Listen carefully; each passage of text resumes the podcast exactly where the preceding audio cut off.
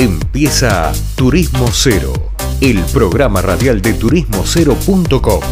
Viajes, gastronomía y cultura, todo en un mismo lugar.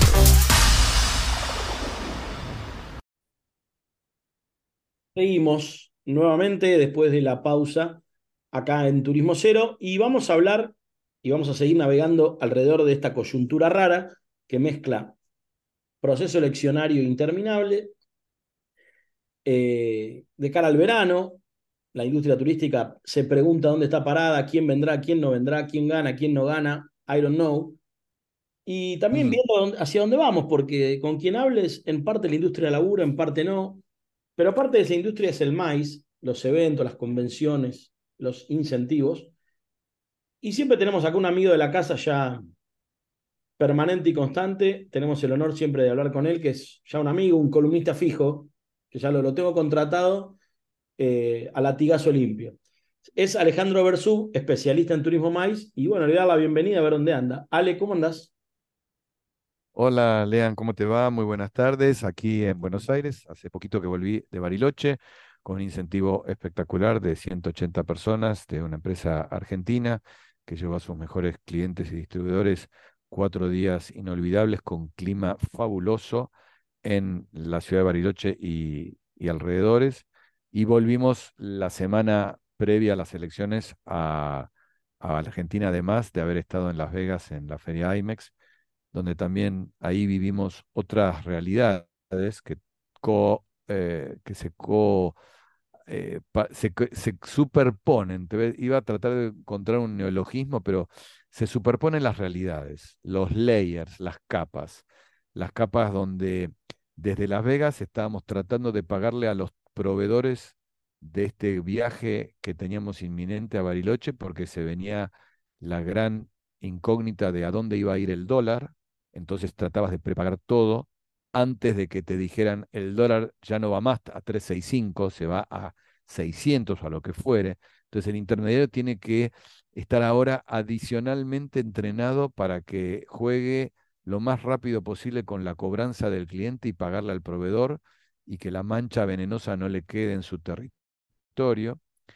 Eh, no solo es difícil cerrar negocios para muchas situaciones, sino que además, una vez que lo cerraste, la mancha venenosa te puede dejar mal parado y tu rentabilidad la puedes perder en un salto cambiario donde si no pagaste a tiempo, eh, te puedes quedar con una diferencia de cambio, como pasó entre las PASO y la devaluación, que de 2.80 fue a 3.65 y esos pesos de diferencia por dólar son mucho más que la rentabilidad que a veces uno puede tener en un grupo. Entonces, hoy estás necesariamente eh, multitasking en la Feria de Las Vegas, compartiendo el éxito de una feria como IMEX, que fue la mayor de toda la eh, historia, con mayor cantidad de gente, mayor cantidad de expositores, un caos en algún aspecto, caos positivo, viste que las ferias pueden ser un caos cuando no hay expositores, no hay clientes. Acá todo lo contrario, había mucha gente y el tránsito y los eventos dentro de la feria y fuera de la feria eran multitudinarios, con muy buena asistencia. Y bueno, contentos. En el fondo, ¿qué te puedo decir? Estar activo para los que trabajamos en esta profesión es siempre una bendición, uno no tiene que ser ingrato, pero en estos momentos donde hay muchas cosas superpuestas y tantas cosas que hay que observar, eh, el cuerpo te pasa factura y a veces uno no duerme tan tranquilo porque la cabeza sigue trabajando en buscar cómo resolver ciertos detalles. Pero acá estamos, contentos. Ale, sí, bueno, bueno el punto de estar agradecido por el trabajo que uno tiene, eso la verdad que está bueno y viste cuando dicen hay una etimología que no me gusta, que es, para mí es muy pesimista hablar de la mitad del vaso lleno, porque el vaso está lleno, mitad de agua, mitad de aire, no hay vacío, pero bueno, es, es una, Correcto. Visión, una visión filosófica de mi, de mi punto de vista. Ahí estuviste en IMEX y, y recién hablabas de una exposición y, una exposición grande que imagino que debe ser imposible de recorrer. Eh, ¿Qué es lo que ves de nuevo que viene en los eventos? Cuando yo ¿Por qué te pregunto esto? Cuando yo te conocí a vos, allá por el 2020, hablaban de que la muerte de los eventos, la muerte del turismo, ¿te acordás? Y ahora vos me decís, mira, están estas super exposiciones. ¿Qué pasó en, en tres años que no nos dimos cuenta? Mira, la pregunta es fabulosa y tiene siempre distintas aristas que se pueden analizar mucho más allá de esta entrevista corta de 15, 20 minutos. Lo que, lo que te puedo decir es, en la esencia, en la naturaleza del ser humano, el encuentro con otros como parte de un proceso educativo, comercial, científico, el cara a cara le gana a cualquier otra alternativa. Después están las dificultades de no me justifica tomarme un avión para irme a Europa, 15 horas de vuelo y etcétera, y el costo para escuchar una charla. Entonces me conecto online. Fantástico. Eso siempre hoy con la tecnología se ha podido complementar, no suplir. ¿Por qué? Porque lo que hay que entender es que las nuevas tecnologías, las buenas transmisiones online con algún otro agregado creativo sirven ahora para acercar a más gente a los eventos que estructuralmente son presenciales. Pretender hacer todo virtual, mm, en algunos casos, muy selectivamente, porque también es cierto que hoy las compañías evalúan si tienen que hacer una capacitación donde una gran cantidad de asistentes están dispersos en distintas provincias de la Argentina, quizás hacen algo virtual y complementariamente a eso para la gente de capital algo presencial y ambas son combinables. Pero yendo al tema ferias, por ejemplo, las ferias hoy, si vos no estás metido con tu cuerpo, entre comillas, obligado, como somos los que vamos invitados, porque vamos invitados con todo pago, el pasaje, la estadía, para poder hacer una cantidad de reuniones presenciales con los expositores que pagan por nuestra participación. El sistema del famoso hosted buyer o comprador invitado está basado en la lógica de que a vos, meeting planner, incentive planner, corporativo o empresa que se dedica a la organización de eventos internacionales. Te llevan con todo pago para que tu cara, tu cuerpo, tu presencia se integre a un stand donde hay otros tantos de Alemania, de Austria, de una cadena hotelera, de un DMC, que quieren ver clientes, este, echarle la mano, escucharlos, explicarles, venderles. Entonces, en ese equilibrio, la presencialidad es fundamental. Algo de tecnología que vimos, hay un par de cosas que hoy se estaban metiendo en los stands que eran texturas digitales que hacen fondos creativos, unas eh, presencias casi holográficas, donde aparece una señorita, la directora general de IMEX, que antes de entrar a la feria te habla tipo en película de, de ciencia ficción, casi en forma holográfica tridimensional. Se nota que todavía la tecnología no está bien resuelta, pero están entrando a innovar con eso. Hay mucho de incorporar el wellness, tratar de que la presencia física tenga un complemento de relajación. Hay salas para meditar, salas para poder trabajar la musculación. Antes de arrancar con la capacitación te hacen toda una gimnasia descontracturante. Hay un poquito más de, de intencionalidad de relacionarse por el bienestar eh, de la comida. Es imposible que en esas ferias te den la típica hamburguesa chorreando grasa o la papa frita, te buscan dar snacks saludables, tecito, eh, gente que toca música. Hay un par de detalles que son interesantes. Ahora, la realidad es que sin el ser humano con su cuerpo físico, por ahora, este tipo de ferias no podría existir con el éxito que tiene.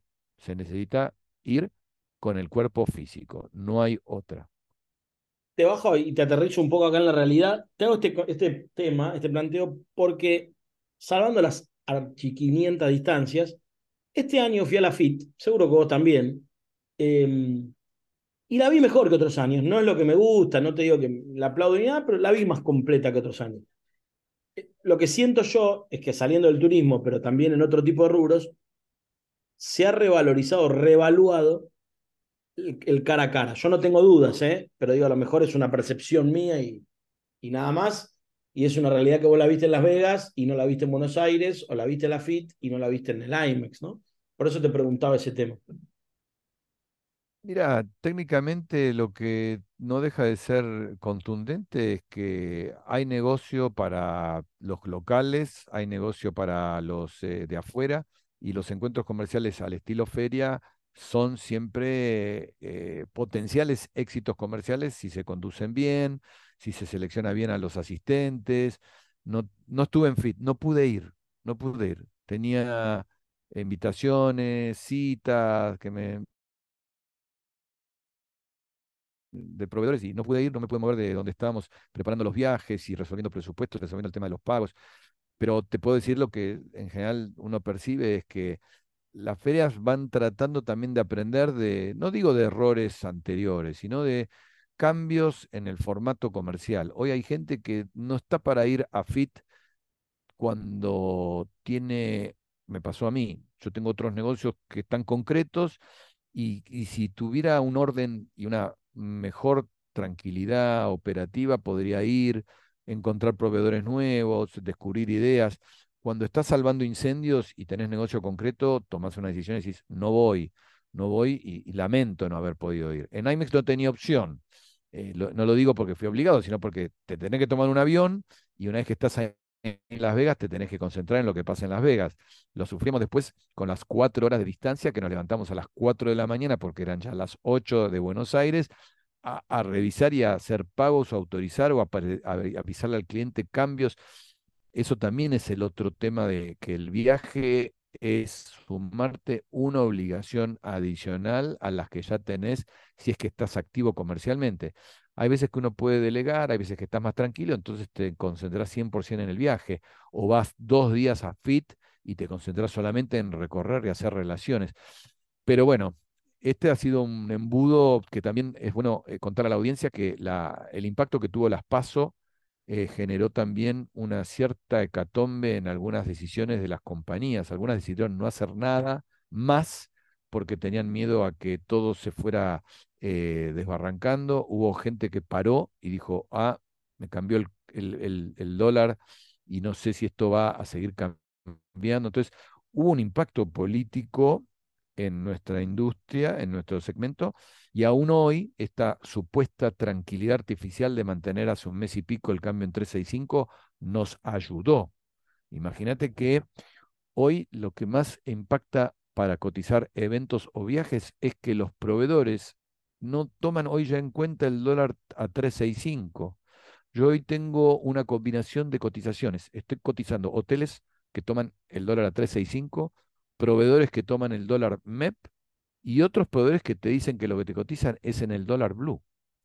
Entonces, claro, todo esto al mundo corporativo no se lo puedo trasladar. Nosotros somos los intermediarios los que enjuagamos esta diversidad de situaciones y tratamos de presentársela al cliente bajo el dólar oficial, cuando en realidad las fórmulas de los Excel que hacemos parten de un dólar blue que va cambiando todos los días. O sea, es muy difícil trabajar en este contexto. O te tenés que cubrir demasiado en que lo que cotizás va a tener variantes y al cliente no se lo haces saber para bien o para mal, porque hace dos días el dólar blue estaba a 9.90, ahora está en 9.20. Entonces, eh, lo, difícil es trabajar en un mundo corporativo que te tiene que sacar una orden de compra en pesos con estas fluctuaciones. Es, es complicado. Yo la verdad que trato de tener compasión con todos los que estamos en esta industria, porque no es que alguien se quiera aprovechar. Nadie sabe cómo protegerse.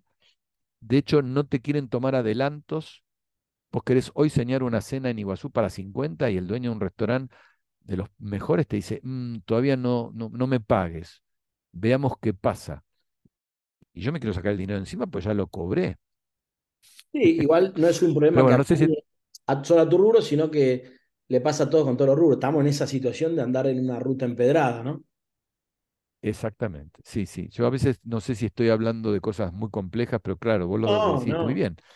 Al, textil le debe pasar lo mismo, al que trae máquinas, herramientas también.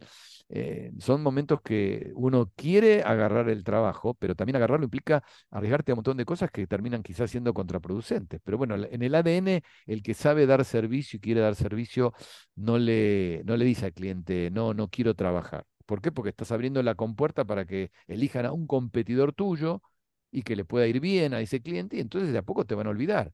Entonces, si vos en las malas te achicás y decís, no, ahora no quiero agarrar trabajo, corres el riesgo de que tu clientela con la que sembraste y trabajaste durante tantos años te olvide, porque en los momentos en que te piden trabajo le decís que no. Así que, bueno, nada, son parte de folclore. La feria en, Las Vegas fue muy buena, había un montón de cosas interesantes de la ciudad propia de Las Vegas, como la Esfera que inauguraron hace tres meses con los conciertos de U2, de U2, y en las dos fechas en las que tocó YouTube, mucha gente de la industria fue, pagó 500 dólares o más a ver el concierto en vivo, pero son grandes espectáculos únicos que tiene Las Vegas y que la verdad que saben hacer las cosas a lo grande, hacen inversiones a lo grande. Esta esfera es algo espectacular. Eh, se ve por toda la ciudad, las imágenes de alta definición, el sonido. Pero bueno, hay que tratar de entender de que todavía Argentina sigue siendo, y Buenos Aires en particular, un destino fabuloso, un destino que la gente quiere conocer y hoy aprovechar el cambio. Así que yo creo que el 2024, a pesar de todos los pronósticos, va a ser un buen año. No sé si para todos esa pretensión optimista eh, puede ser ingenua. Creo que a muchos le va a ir bien, nos va a ir bien. El, ciclo económico argentino va a repuntar, a, pesar de todo lo que estamos viendo, eh, del descalabro. La Matrix se está rompiendo en Argentina también, por eso también hay mucha gente temerosa. Pero creo que la gente va a votar bien y va, va a votar el cambio, que es lo que se necesita, porque ya el fracaso de un sistema corrupto y decadente ya lo vimos en los últimos 20 años. Así que veremos. Con eso ya te dije que voy a votar yo, ¿no? Ya te lo blanqueé. Está bien, igual lo sabíamos y lo hemos hablado fuera del aire. Bueno, me gusta el punto de vista.